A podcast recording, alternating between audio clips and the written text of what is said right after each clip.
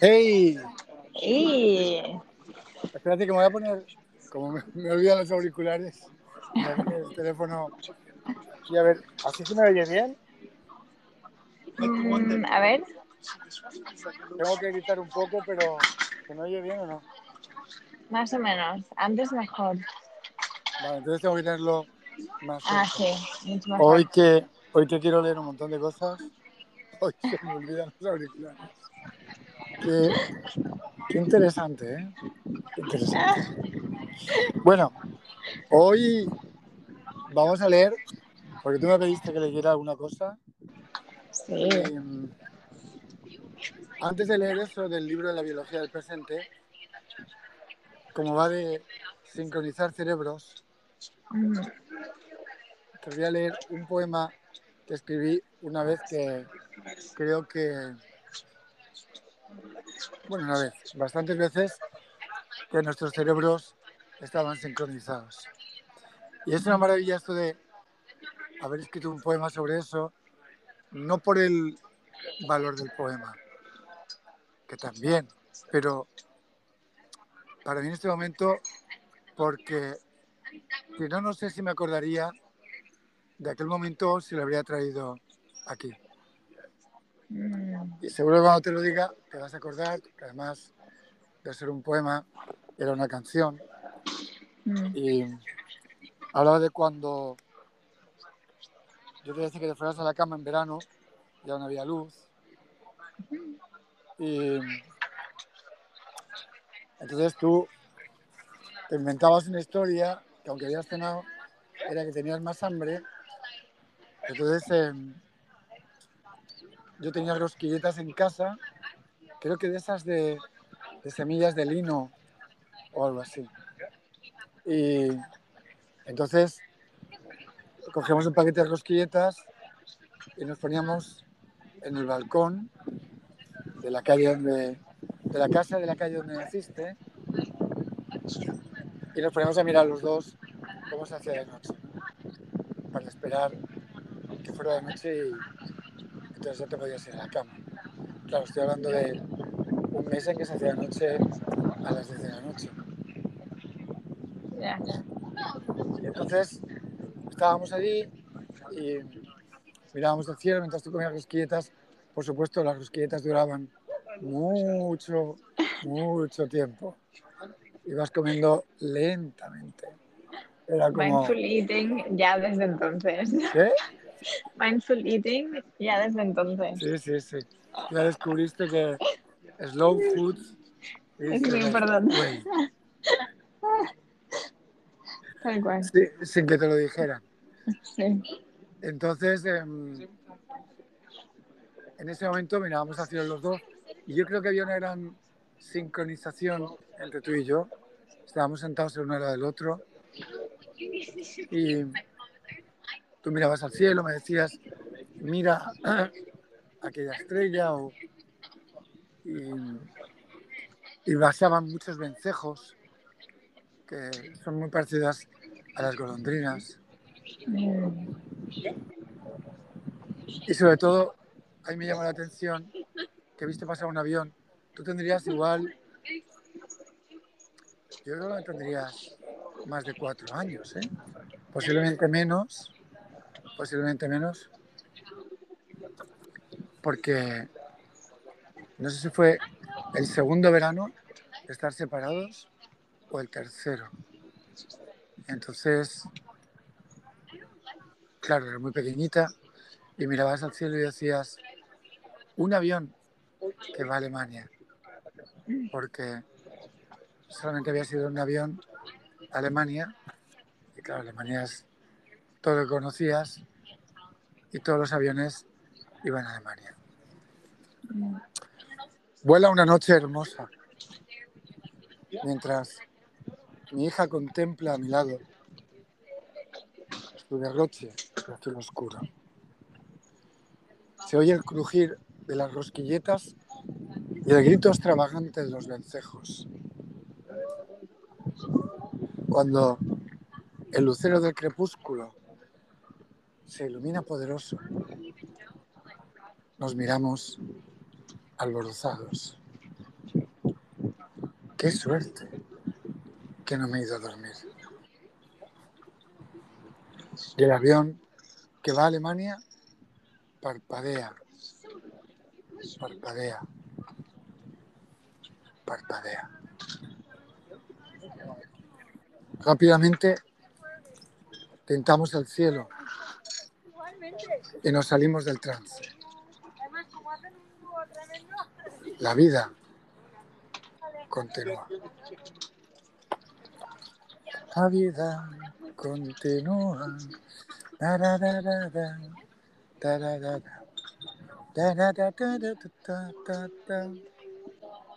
¿Qué te recuerda esto? ¡Guau! ¡Qué bonito! Es que hacía mucho tiempo que no, no lo había escuchado em, tal cual, sin canción. Y me recordó la canción, claro. Ay, qué bonito.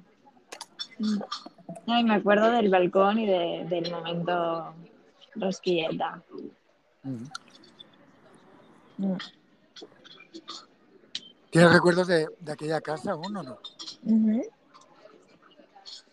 De la casa, sí. No, en general las casas es algo que, que recuerdo mucho, no sé, no sé por qué, pero casas, la distribución, cómo eran, mm, la decoración. mm, como la energía que tenían. Mm. ¿Y qué energía dirías que tenía aquella casa? Pues el salón, o sea, como la parte de delante que daba a la calle, con mucha luz y, y vitalidad y, y calma, y el resto como muy mm, bastante muerto. Sabes que cuando, cuando yo me quedé allí viviendo solo, prácticamente solo bastaba el salón, Sí, allí me llevé la mesa de estudio, la mesa de, comer ya estaba allí, el sofá, todo lo tenía allí, solamente gastaba esa, esa estancia. Y luego el dormitorio que estaba al lado, que también daba a la calle, con un balcón Sí. grande también. Y la cocina y el baño, lo justito. El resto de la casa estaba totalmente abandonado. ya. Ya. Y sí, la cocina no me gustaba nada. No, no. La cocina no tenía ni ventanas prácticamente.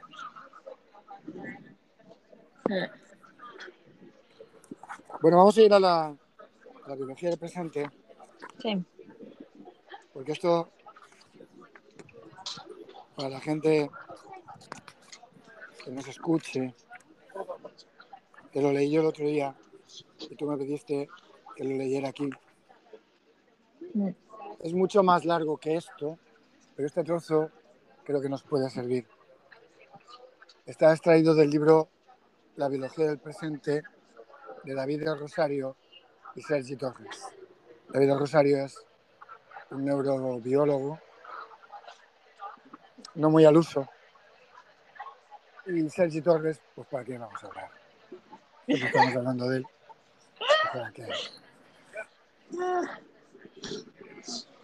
Con la información actual, cualquier persona puede llegar a asumir que la mente no es un producto exclusivo del cerebro y que interviene el cuerpo en su totalidad. En, cuanto, en cambio, ¿cuántos están dispuestos a asumir que la mente tampoco es un producto exclusivo del cuerpo? Esto ya me golpeó mucho porque esto viene a cuento de un neurocirujano que tuvo una meningitis severa y al que, digamos que la parte del cerebro tiene que ver con el conocimiento y con las emociones, se le dañó por completo. Y con el cerebro totalmente dañado en esas áreas, tuvo la capacidad de trascender su propia historia personal y ver, escuchar mucho más allá de lo que hacía habitualmente.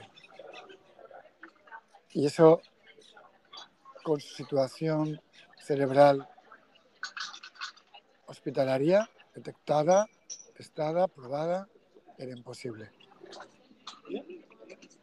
Tengo un libro que se llama La prueba del cielo, el viaje de un neurocirujano a la vida después de la vida.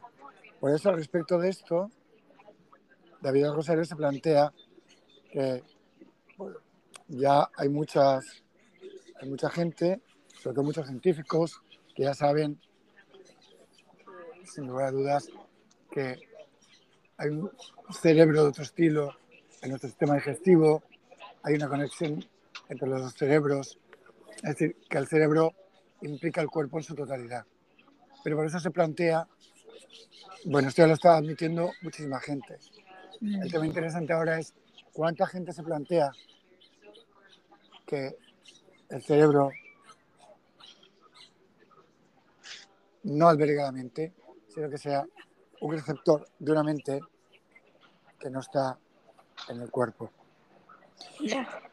Durante años estudiamos el cuerpo humano de forma aislada, en el ambiente controlado y frío de un laboratorio. Si bien descubrimos cosas fascinantes, poco o nada sabemos acerca de cómo funciona el cerebro cuando se relaciona con otros cerebros. Y no hay que ser un gran científico para saber que las personas nos pasamos la vida relacionándonos. Vivimos una época apasionante, una época donde podemos estudiar la actividad cerebral de varias personas simultáneamente gracias a una nueva técnica, el hiperescáner. Este cachivache nos permite ver cómo dos cerebros se acoplan durante una conversación trivial, aunque sea a través de una mampara, a través de Skype. Nuestras ondas cerebrales bailan al mismo son cuando expresamos emociones a nuestra pareja, cuando jugamos a piedra, papel o tijera, cuando vemos una película juntos, cuando interpretamos una canción a dos guitarras. E incluso durante la toma de decisiones en grupo. Con un hiperescáner podríamos ver ahora mismo, sin ir más lejos, cómo seguramente el cerebro de Sergi y mi cerebro y el del lector o la lectora están totalmente sincronizados. La pregunta es, ¿sintonizamos igual con todo el mundo? La respuesta es no. No todas las relaciones nos llevan a una perfecta sincronía cerebral. Al margen de la tendencia natural de las personas a acoplarnos con nuestros seres queridos y no con un extraño, aquí quiero hacer un pequeño paréntesis, porque esto a mí me, me hizo pensar en cuando hay lo que podemos llamar una ruptura, una separación, una, un momento en que el otro deja de estar ahí. Entonces, necesariamente tiene que haber una desincronización. Ya. Eh, en una ruptura, creo que posiblemente uno de los dos haga la desincronización antes que el otro. Y creo que podría ser el que de alguna manera tiene la decisión al final más clara. Porque ahora verás los factores que ayudan a sincronizarse y creo que en un momento determinado el- la persona de las dos que decide que se va, en un momento u otro empieza a hacer el camino para desincronizarse. mm, La situación cambia un poco cuando, cuando alguien muere de repente. Entonces, claro, se produce una situación en la que tú no estás de alguna manera sincronizado y de alguna manera tienes que desincronizarte, igual que cuando de repente alguien te dice que quiere romper una relación y tú no estás preparado. Porque fíjate lo que dice a continuación.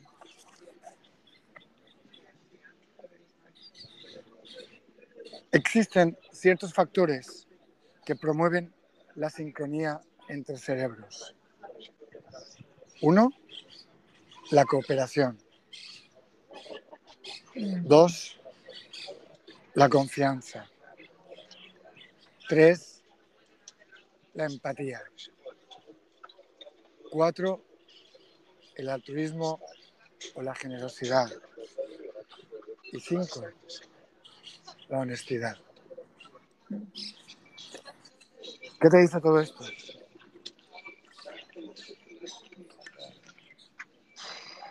Em, buah, es que tantas cosas, Pepe. No sé ni por dónde empezar, pero em, me pregunto, o sea, ¿no crees que en alguna manera desincronizamos y sincronizamos de alguna manera em, sincronizada? ¿Me ¿Podrías expresarte un poco más? Vale, sí. Em, me refiero a que em, seguro que hay esa... Si una pareja, uno decide salirse y empezar a desincronizarse, em, el otro también está en, en ese movimiento. Y de alguna manera también está desincronizándose, porque para sincronizar o desincronizarse nece- se necesitan dos o más. No lo tengo tan claro, ¿eh? Vale, No lo tengo tan claro, aunque creo que cuando uno empieza a desincronizarse, sí que es muy posible que el otro, no sé si empiece también, pero seguro que empieza a notar que hay desincronización. Esto Mm. es eso que sucede en las parejas de tenemos que hablar, ¿qué te pasa? Algo no está bien, pero no lo sé. Hagamos terapia de pareja. eh, empieza a haber reproches, empieza a haber miedo, angustia. Eh, difícilmente el que no ha empezado la desincronización es consciente, entonces se siente muy incómodo, todo le molesta, se enfada porque el otro hace algo que no tendría que hacer. Creo que se expresa más de esta manera. Y muchas veces también el que empieza a desincronizar tampoco es tan consciente. Supongo Claro, que yo creo que... en alguna medida sí. Sí. Dime, dime. No, no, de alguna manera que... Mm. Que supongo que en alguna medida va siendo cada vez más consciente y creo que al final cuando decide que se acabó es bastante, bastante consciente. Mm.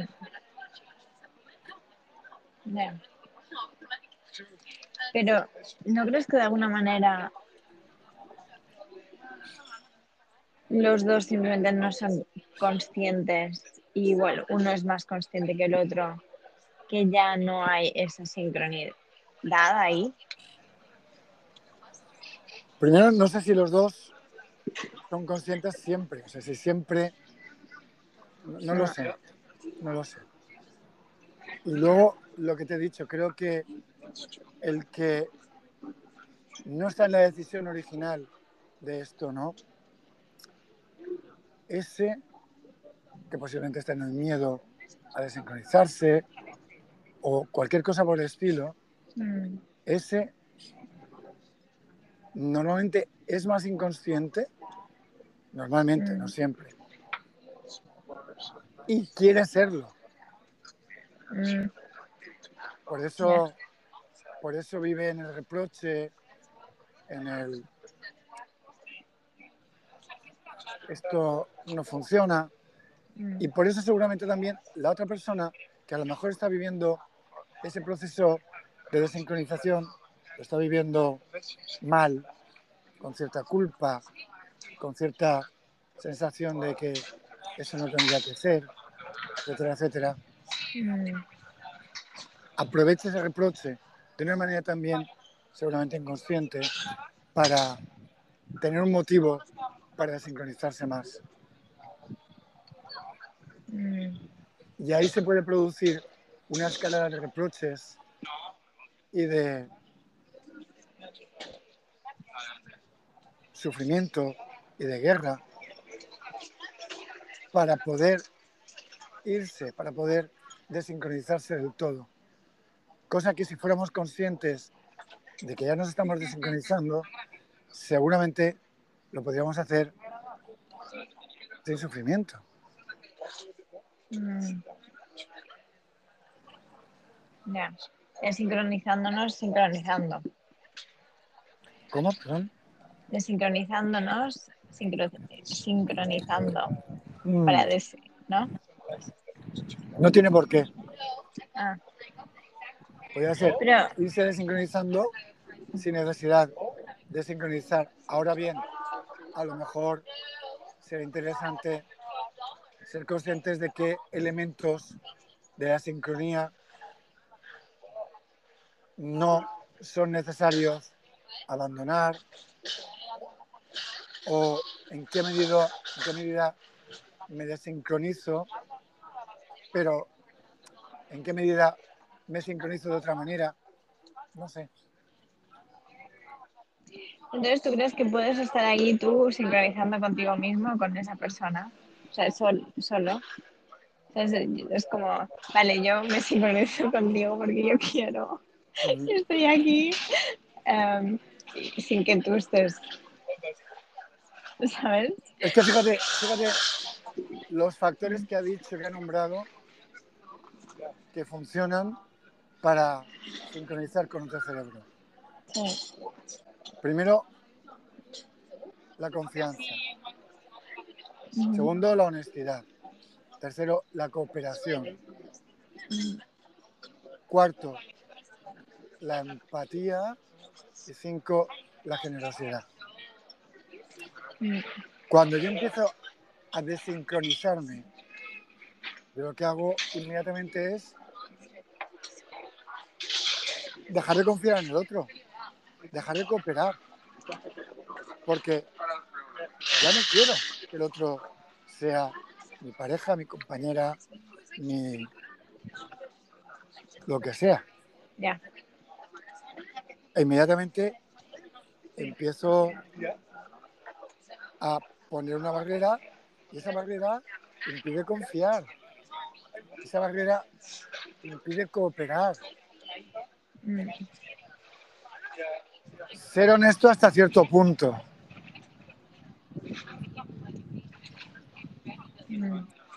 Desde luego, no empatizar. Y la generosidad, como mínimo, limitada. Eso lo puedo hacer yo, sin el otro.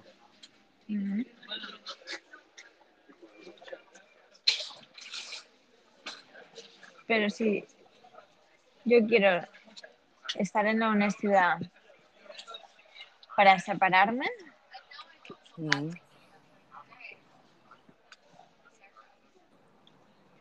¿qué sería? Muy interesante. Dímelo, dímelo tú. Pues es- yo por eso pensaba sincronizar para desincronizarnos. Mm. Y de ahí, porque algo pasa, si tú, si tú em, estás en la honestidad y estás en, en,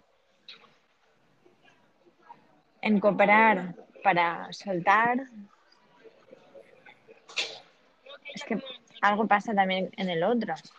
Es Mm. por eso, por eso también la pregunta de em, si tú estás ahí solo sincronizando, es como que no, no, no, no puedo entender cómo puedes estar tú solo sincronizando. No, tú solo sincronizando es imposible. Tú lo que haces es desconecto. Dejo de cooperar. Eso sí, claro. Empezará por ahí. Eso es, eso es seguro, pero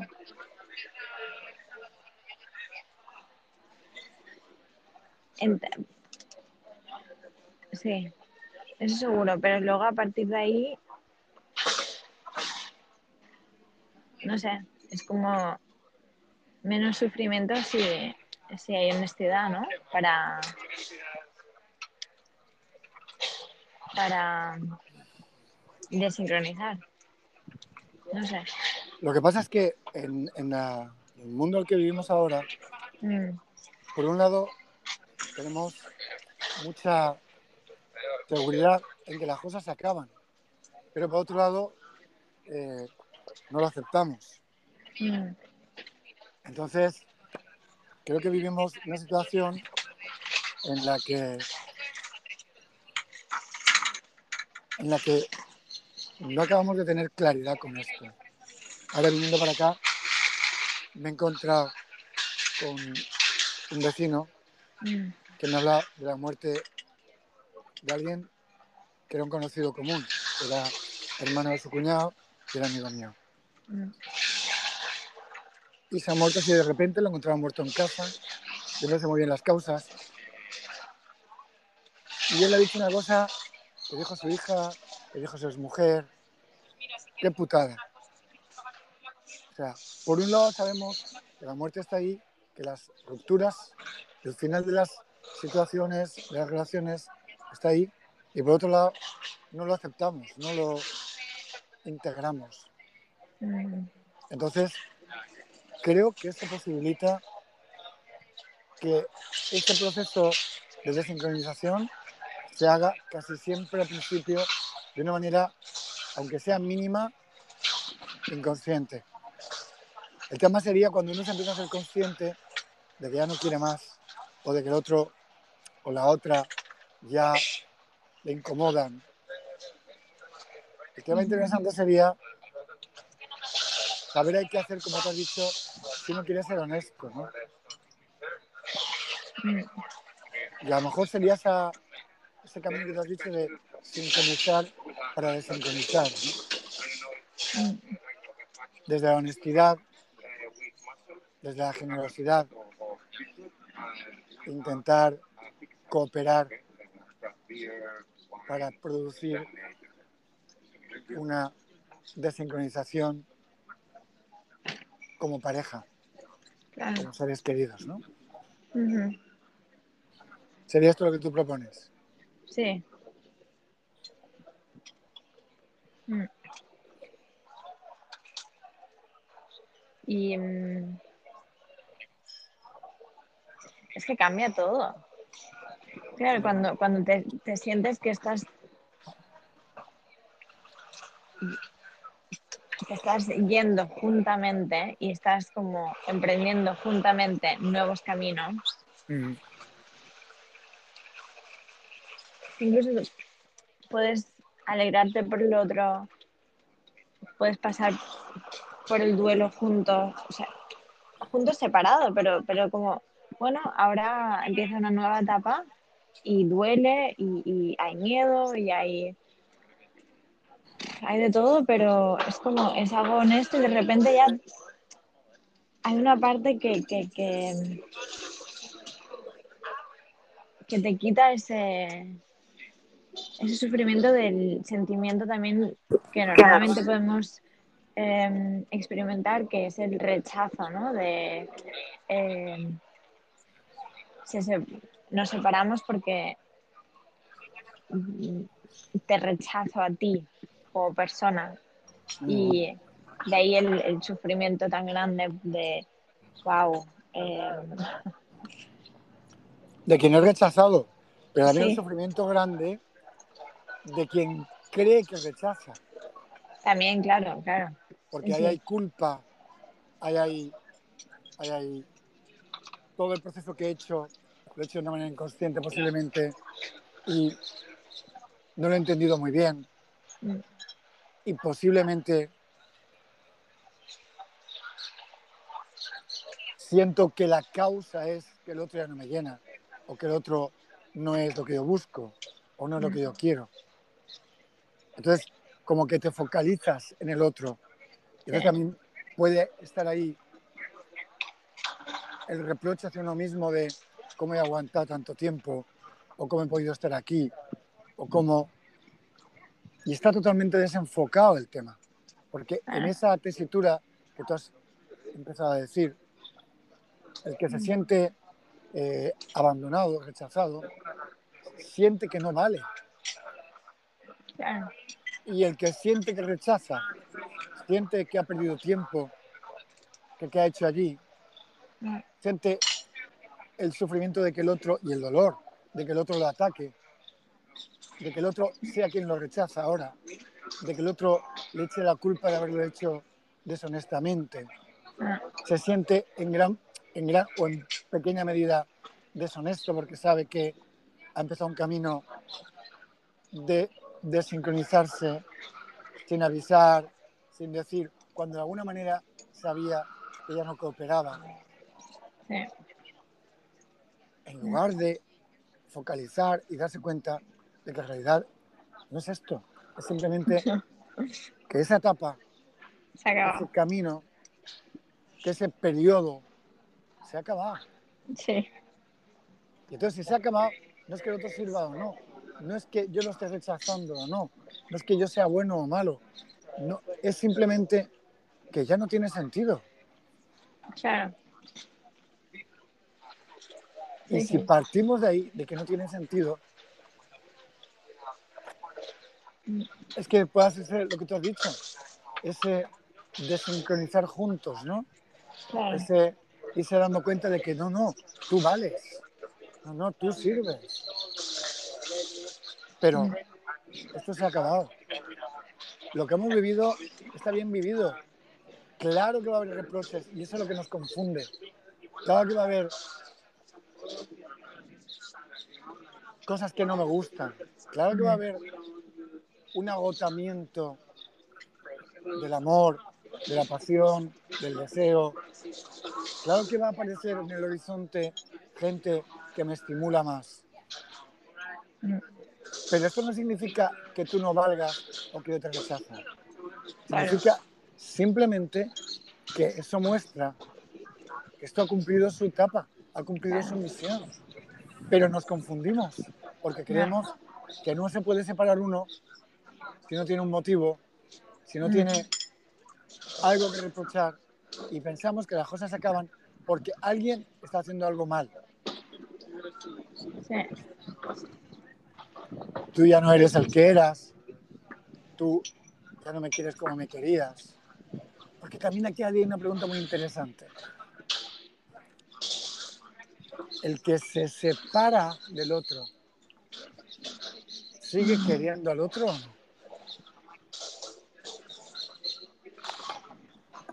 Uf, y ahí entramos también en qué es el amor. Creo que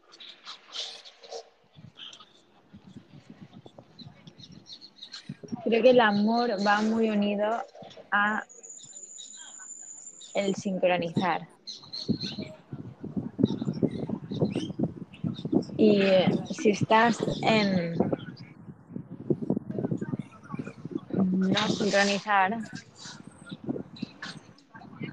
mucho, mucho amor no puede haber, yo creo. Pero amor entendido en una forma mucho más amplia de estar en el amor o no, porque yo creo que al final también es una decisión. Pero. Wow. Supongo, Adi, que el tema está en que si uno se sincroniza, como tú has dicho, para desincronizarse, creo que habría que poner matices.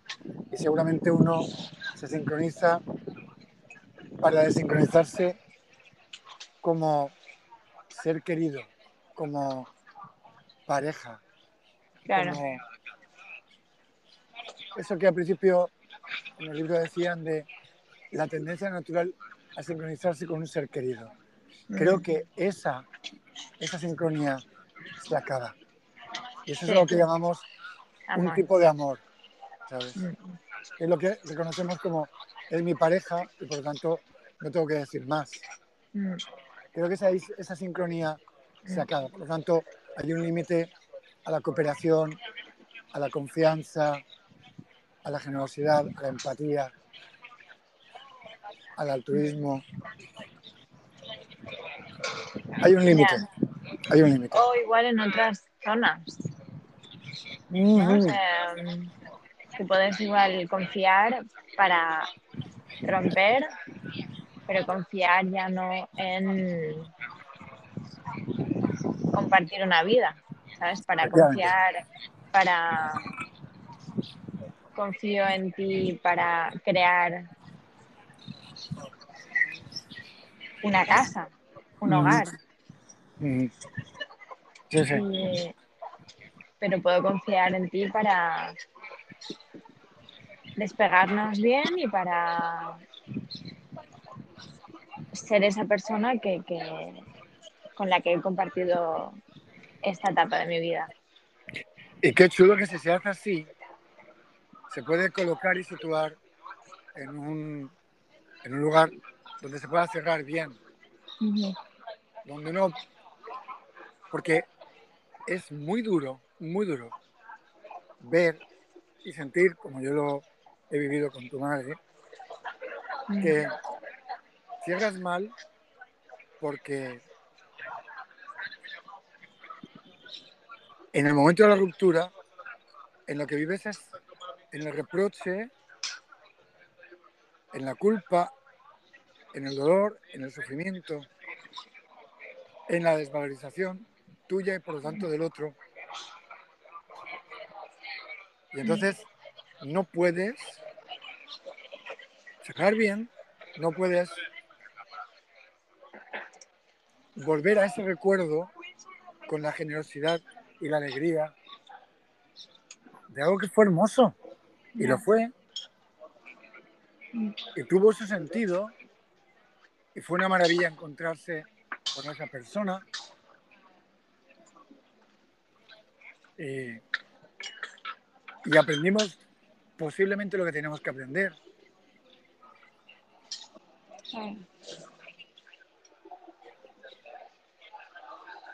Sí.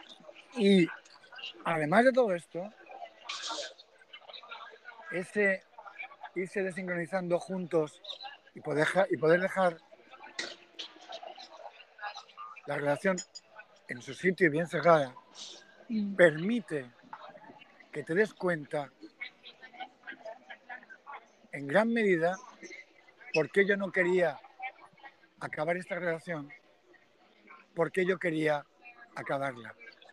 Porque si no, te ciegas con el otro o con el dolor que tienes en ese momento y no puedes ver que, por ejemplo, no querías acabar una relación porque tienes miedo de vivir solo. No quieres acabar una relación porque tienes miedo de responsabilizarte tú de tu vida. Puede que no quieras acabar la relación porque tienes miedo de o no sabes vivir en soledad. No le encuentras sentido. De repente te encuentras desubicado y muerto de miedo. Si estás cerrando bien, te puedes permitir posiblemente mirar eso. O mirar que yo quiero acabar, posiblemente porque hay un camino que quiero hacer y le estoy echando la culpa al otro de que no lo puedo hacer y simplemente es que yo no me atrevo.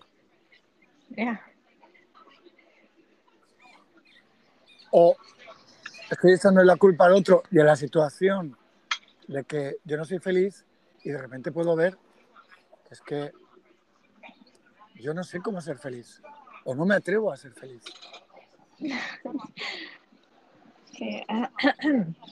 este, este, este, es, este es potente, ¿eh? Sí, ¿no? Sí, ¿no? La, la ciencia nos ofrece una nueva visión del cerebro humano, que no solamente está revolucionando la forma de entender la mente o de relacionarnos, sino también la forma de aprender. El milagro del aprendizaje nos visita con más probabilidad cuando el cerebro del profesor y del alumno están perfectamente sincronizados. Si llevamos el hiperescáner a las aulas, podemos ver que los estudiantes que más aprendieron apenas presentan actividad en la corteza prefrontal, que es donde se produce el aprendizaje, en el momento en que los alumnos y el profesor están sincronizados. ¿Y esto qué quiere decir? Quiere decir que aprender no requiere esfuerzo, ni pelarse los codos, no requiere una elevada actividad neuronal. Entonces, ¿qué requiere? Sincronía entre cerebros. La tendencia a la unidad entre cerebros termina traduciéndose en tendencia a la sincronía cerebral. ¿Qué te dice esto? El aprendizaje cuando sincronizan dos cerebros, ¿no?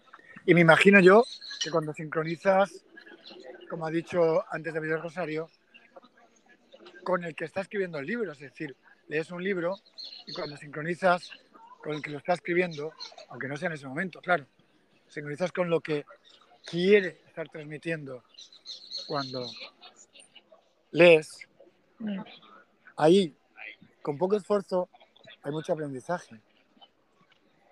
Sí, sí, totalmente. Yo he comprobado, en mi caso y cuando he visto a otros, cuando lees algo con lo que no sincronizas, no te enteras de nada. Eh, me recuerda a, a, un caso que eh, estuve leyendo mi libro, uno de los más, bueno, impactantes que, que básicamente me, me abrió un mundo, um, Reinventing Organizations, y um, fue muy interesante porque conocí a un, a un chico que había leído ese libro también y era algo muy curioso porque no mucha gente a mi alrededor había conocido que había leído este libro. Y eh, empezamos a hablar y estaba súper impresionada. Ah, qué guay, estás, eh, conoces el libro, qué pasa. Y empezamos a hablar. Y, mm, vi que, em, porque uno de los pilares del libro dice que la forma de tomar decisiones en este tipo de empresas o en diferentes empresas es justamente no llegar a un consenso y tampoco eh, hacer voto democrático, sino que todo el mundo puede decidir eh, basándose en consejos que, bueno, la persona que toma una decisión eh, pide consejo a, las personas que, que saben del tema.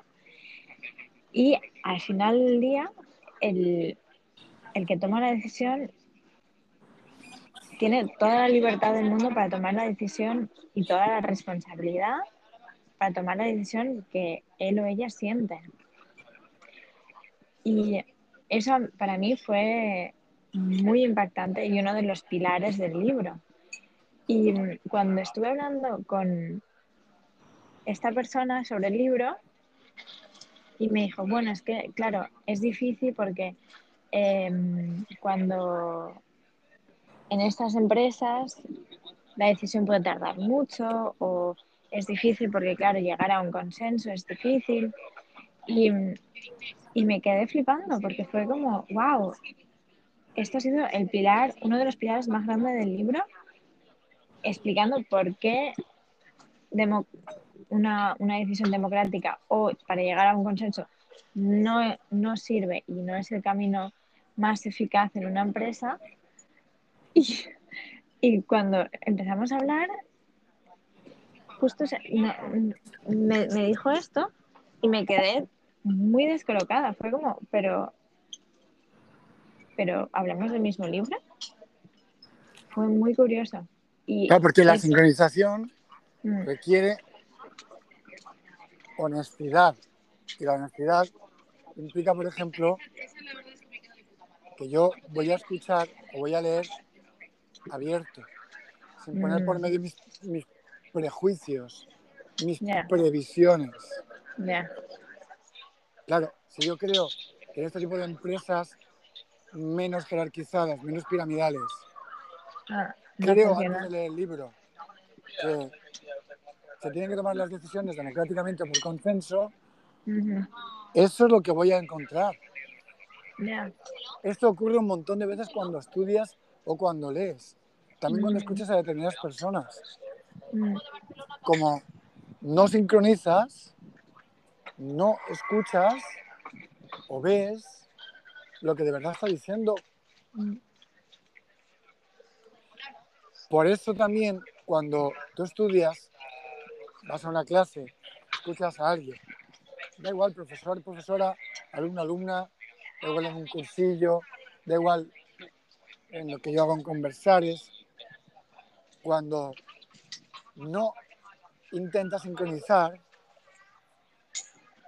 claro, lo que se produce es una visión que es previa a lo que está diciendo la otra persona. Por eso, cuando hablábamos esta mañana de tu trabajo con alguna gente, escuchar significa que me abro completamente a que no sé nada para poder de verdad ubicar lo que el otro dice en un sitio nuevo. Mm. Y después podérselo transmitir al otro de manera que él también lo pueda ver como nuevo. Porque ahí, a mí, en estos cinco factores, todos me parecen impactantes, pero mm. me parece muy impactante el de la cooperación, ¿no? Que es mm. el que también se estudia en lingüística en el análisis de la conversación. Necesariamente una conversación fluye cuando los dos cooperan. Si uno no coopera, no fluye la conversación. El sistema nervioso de las personas que ven el mundo de la misma manera tiene mayor probabilidad de acoplarse. Eso no significa que para sincronizarme con una persona tenga que pensar igual que yo, comprar todos mis libros o leer los mismos libros que yo, etcétera, etcétera. No, de ninguna manera. Significa que dos personas tenderán a la sincronía cerebral en función de los pensamientos que decidan usar o tirar, en función de si elijo el camino de la confianza y la honestidad y la cooperación o el del miedo, la corrupción y la no cooperación. Un pensamiento siempre fue y será una propuesta neuronal. Lo importante es la posibilidad de decidir conscientemente usarlo o no. Todos tenemos la tendencia natural a sincronizarnos con los demás. Qué interesante aquí porque en cierta medida está diciendo que yo me voy a sincronizar más o completamente cuando decido sincronizarme con alguien. Sí. Si decido que no me sincronizo con alguien, pues ya puedo hacer milagros. Ah, Ese tema de tú me atraes mucho o qué guapo, qué guapa que eres o qué interesante o qué cuánto vales, que hablábamos antes de cómo uno siente, se siente desvalorado cuando lo rechazan. mm, Es porque creemos que de alguna manera yo soy el que produzco en el otro el rechazo o el aprecio. Pero según lo que está diciendo David Rosario, en realidad lo que ocurre es que yo decido sincronizarme con el otro o no.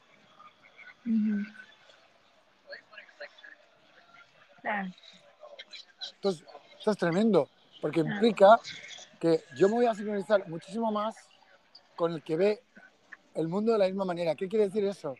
¿Que creo en la democracia? No, que yo creo en que apuesto por la confianza contigo, apuesto por ser honesto, apuesto por cooperar, apuesto por ser generoso, apuesto por empatizar contigo. Si yo no estoy en ese punto, si yo no estoy en el punto de confiar en el otro, empatizar, si yo estoy en el punto de eh,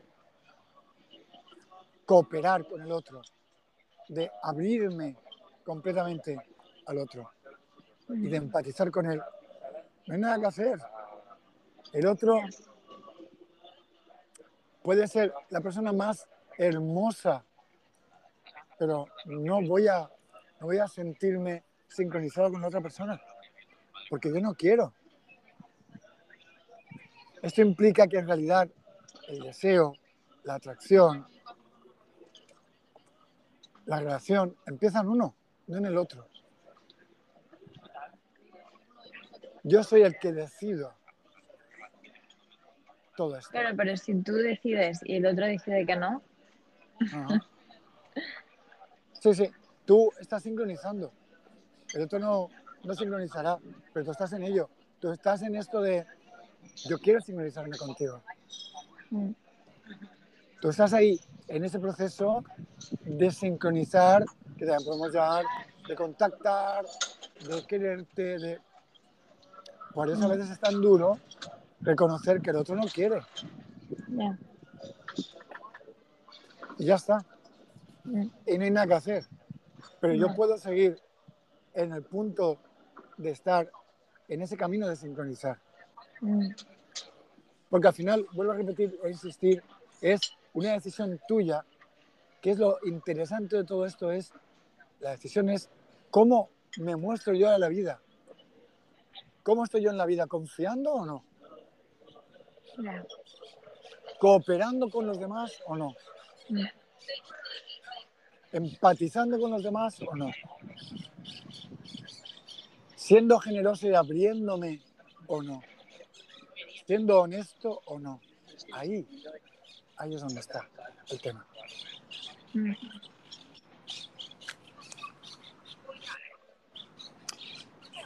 ¿Y qué tiene que ver todo esto con la conciencia universal? Todo. Cuando yo resono contigo, nuestros cerebros entran en sincronía, induciendo ondas alfa que nos llevan a la introspección. Ahí surge un espacio neuronal compartido, una oportunidad de acceder a aspectos de la mente completamente nuevos. Esto es lo que tú y yo hemos hablado tantas veces de lo que para mí representa conversar es. mm, Cuando tú entras en sincronía con alguien, porque escuchas de una manera confiada, honesta y cooperativa, y te abres, y tú también estás en el juego, tú también eres parte de esa sincronía. No eres tú el que sabe y el otro no, tú también estás en el riesgo.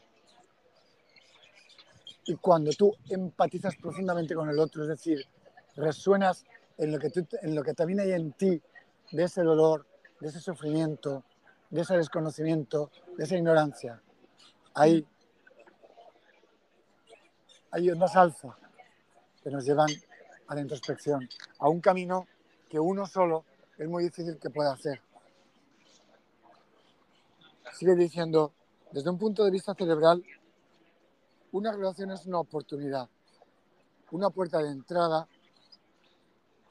a nuevos aspectos de mi mente, a lugares a los que no puedo acceder por mí mismo porque mi cerebro no sabe cómo vibrar de ese modo si no se sintoniza con el tuyo.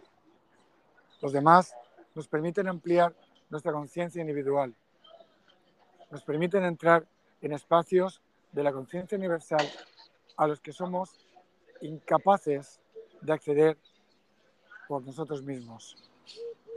Como resultado, dos personas aparentemente separadas pasan a formar parte del mismo mundo interior, de la misma mente.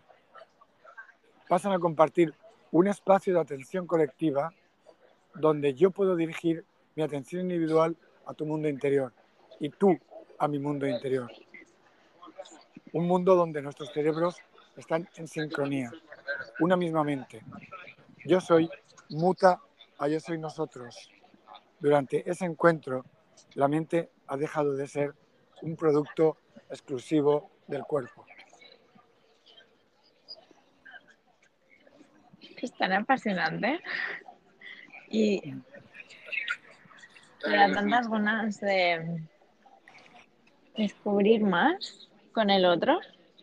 Sí, sí. Es como, wow, hay un mundo por descubrir.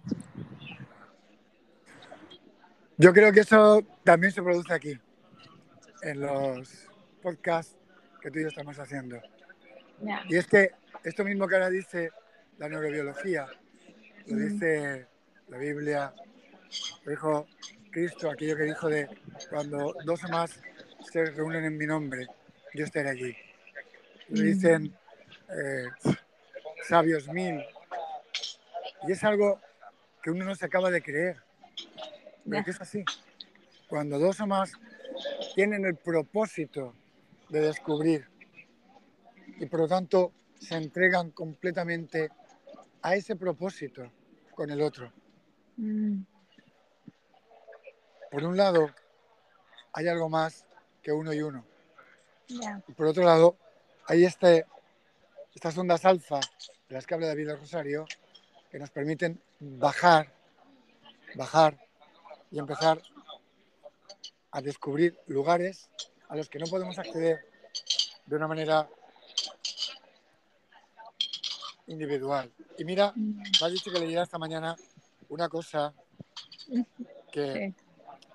voy a intentar traducir del inglés, que más o menos habla de esto y de la importancia de conocer y descubrir lo que hay en tu interior, porque eso es lo que te permite vivir de verdad en la paz interior. Cualquier cosa que tú no entiendas dentro de ti será una causa para la ira, el miedo, la confusión o el conflicto. Cuando tú entiendes lo que estás pensando en un nivel, en los niveles más profundos, las palabras, lo que diga otra gente y lo que haga otra gente, dejará de afectarte completamente. Esto no significa que tú estés ciego a lo que están diciendo. Tú continúas oyendo, por supuesto, pero tú puedes discernir por ti mismo lo que está ocurriendo. Si alguien dice que tú estás haciendo algo equivocado, tú no saldrás corriendo y no querrás escuchar sus palabras o te enfadarás con lo que dice, sino que escucharás cuidadosamente y entenderás la verdad a propósito de eso. Si las palabras de esta persona son ciertas, entonces ellas no te irritarán, no te molestarán.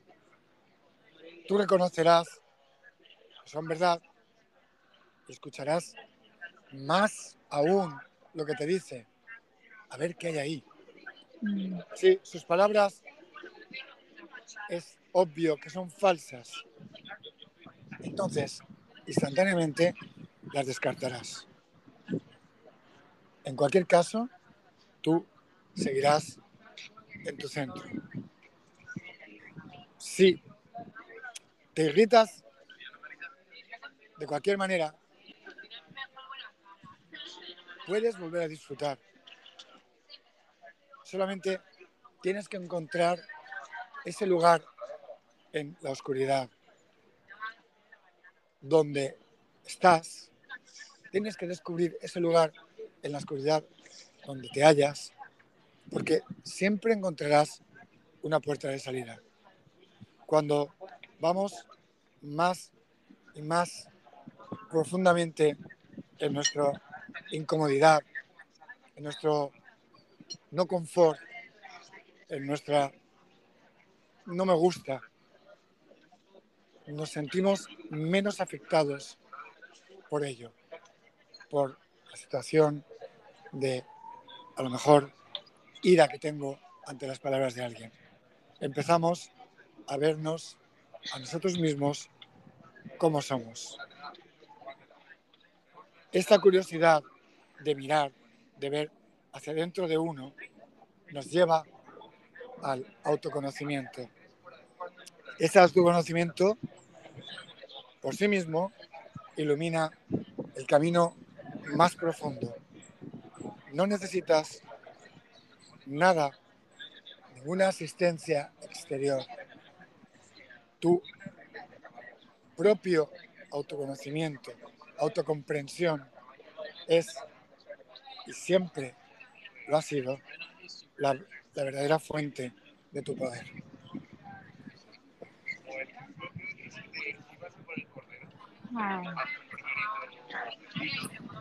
Fíjate tú qué interesante que esto lo recibí yo esta mañana, antes de empezar este podcast, y es la conexión clarísima con la importancia de sincronizar cerebralmente con alguien, porque ahí está ese camino de autoconocimiento que se produce cuando coincides con alguien y que te lleva a ese profundo lugar interior donde vas a poder descubrir qué hay, quién eres de verdad y saber que esa es la fuente de tu poder.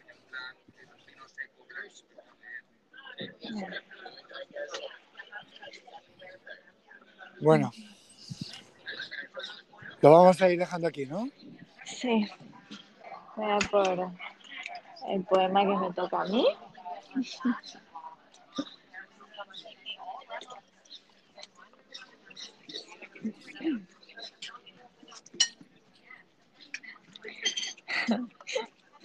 Cuida la espalda donde dicen se halla todo el conocimiento. Sumérgete en él y vuela como un pez en el fondo del agua. Descubre lo imposible, junta lo inseparable. Describe la primavera abisal que existió un día. Camina sabiendo lo que no sabes. Vive con la paz del despierto y el perfume ebrio invadirá los sentidos de tus venas. Lo último, ¿me puedes repetir, porfa? Y el perfume ebrio invadirá los sentidos de tus venas. Ay, es increíble, ¿eh? Creo que por primera vez entiendo de verdad este poema y le, le veo todo el significado que tiene. Y otra vez, qué importante, qué interesante, ¿no? Que coincide completamente con lo que estábamos diciendo, ¿no?